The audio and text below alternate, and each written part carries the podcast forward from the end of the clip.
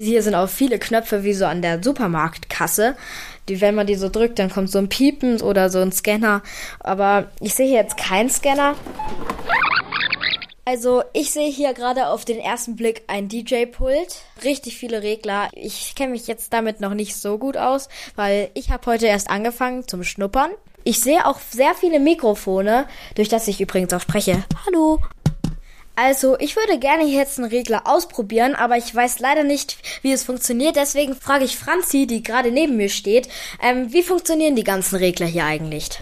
Genau, also es ist so, dass ähm, für alles gibt es unterschiedliche Regler. Also wenn du jetzt das Mikrofon hier direkt am Pult anmachen möchtest, dann musst du den Regler nach oben schieben. Mach das mal. Okay. Schau mal, da steht on, das heißt ah. ein. Drück mal. Jetzt leuchtet er grün. Und schau mal, was noch leuchtet. Ah, das ist nämlich ein Schild und das steht jetzt on air. Ich würde gerne noch wissen, wieso der ganze Ton so geschnitten wird. Wie funktioniert denn das?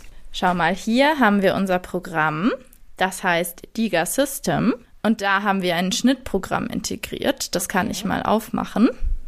Also es ist erstmal schwarz-grauer Hintergrund und unten ist auch ein Play-Zeichen. Also wenn man da drauf drückt, würde, glaube ich, die Aufnahme abspielen. Genau, und das Einzige, was jetzt noch fehlt, ist eine Tonaufnahme. Die kopieren wir da jetzt mal rein. Lass uns doch einen Song nehmen.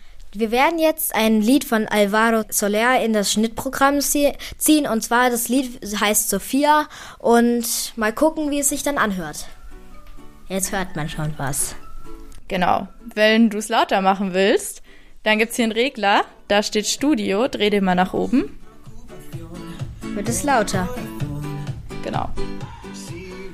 Ich höre mir jetzt noch mal kurz Sophia an. Ich bin euer Finn und habe aus dem Studio gesendet.